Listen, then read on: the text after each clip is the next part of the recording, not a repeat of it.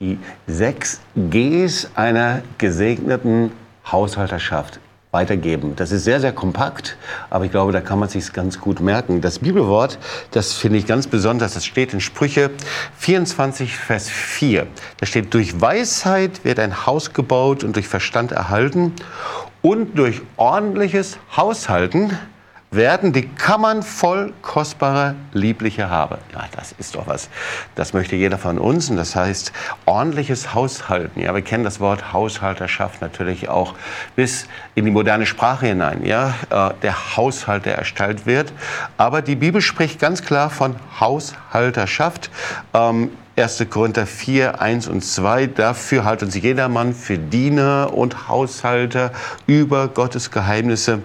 Und ähm, so, ich habe mal sechs Punkte zusammengestellt einer gesegneten Haushalterschaft. Und es lohnt sich, sich diese Punkte nicht nur zu hören, sondern sich damit zu beschäftigen, äh, weil auch Verantwortung heißt, damit auch geistlich etwas zu machen. So, der erste Punkt ist Glauben. Ja? Das heißt, wir sind in dieser Zeit herausgefordert, im Glauben zu wachsen. Das Wort Gottes spricht davon, dass die Dinge gemäß unseres Glaubens geschehen ist. Äh, Krisen sind Herausforderungen unseres Glaubens, ja, oder entsprechend des Interviews, unsere Resilienz, unsere Widerstandskräfte kommt aus Glauben heraus. Und der Glaube wächst durch das Wort Gottes. Das heißt, ich kann praktische Schritte gehen, um im Glauben zu wachsen. Der zweite Punkt ist Gebet. Und ich höre überall hin, dass es eine Zeit ist, in der wir in eine neue Gebetsdimension hineinwachsen, in der wir gefragt sind, eben im Gebet äh, neue Schritte zu gehen, Gott neu zu suchen, uns mit ihm zurückzuziehen. Es gibt immer wieder neue Gebetsdimensionen und Gott ruft uns auf den Gebetsturm als Gebetswächter vor ihm zu sein. Dann der dritte Punkt, das dritte G ist in Gemeinschaft zu leben.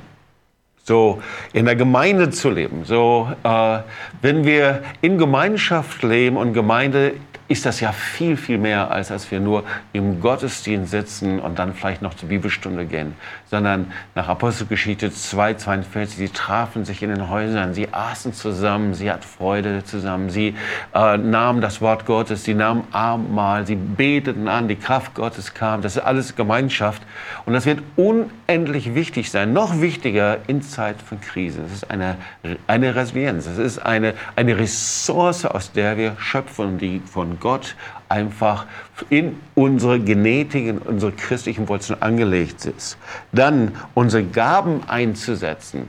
Ja, äh, wenn wir unsere Gaben einsetzen, als Haushalter heißt das, dass wir sie nicht vergraben irgendwo, sondern dass wir diese Gaben eben, die sind ja sehr, sehr unterschiedlich, dass wir sie anderen geben, dass wir damit anderen dienen, damit wir in der Gemeinde dienen, damit wir anderen Menschen dienen damit. Das heißt, wir müssen unsere Gaben lernen, in der richtigen Weise einzusetzen, unsere Fähigkeiten. Sehr, sehr wichtig. Und der nächste Punkt ist eben, dass wir lernen zu geben.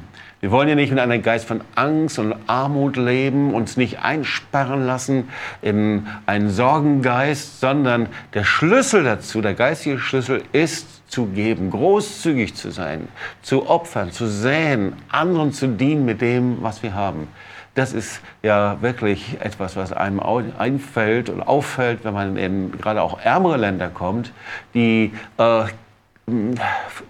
man findet die Gastgeber, die dort sind und die besten Dinge vorbereiten. Eine Großzügigkeit aus dem Mangel heraus, die unbeschreiblich ist. Und daran liegt ein ganz, ganz großer Schlüssel.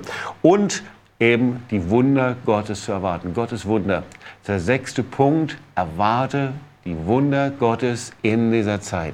Erwarte, dass er seinen mächtigen Arm bewegt. Die Brotvermehrung, die geschah genau dort, wo eben Mangel war und da, wo wir von ihm abhängig sind und es von ihm erwarten, da tut Gott seinen Teil. Er, er bewegt seinen starken Arm. So, das sind die sechs Gs einer gesegneten Haushalterschaft. Und natürlich zu jedem Punkt kann man viel, viel mehr sagen, praktische Dinge sagen. Aber vielleicht reicht das erstmal, um ein Verständnis zu bekommen. Ja, Verantwortung nehmen, ganz praktisch, so wie wir es lernen, aber auch für mein eigenes geistliches Leben.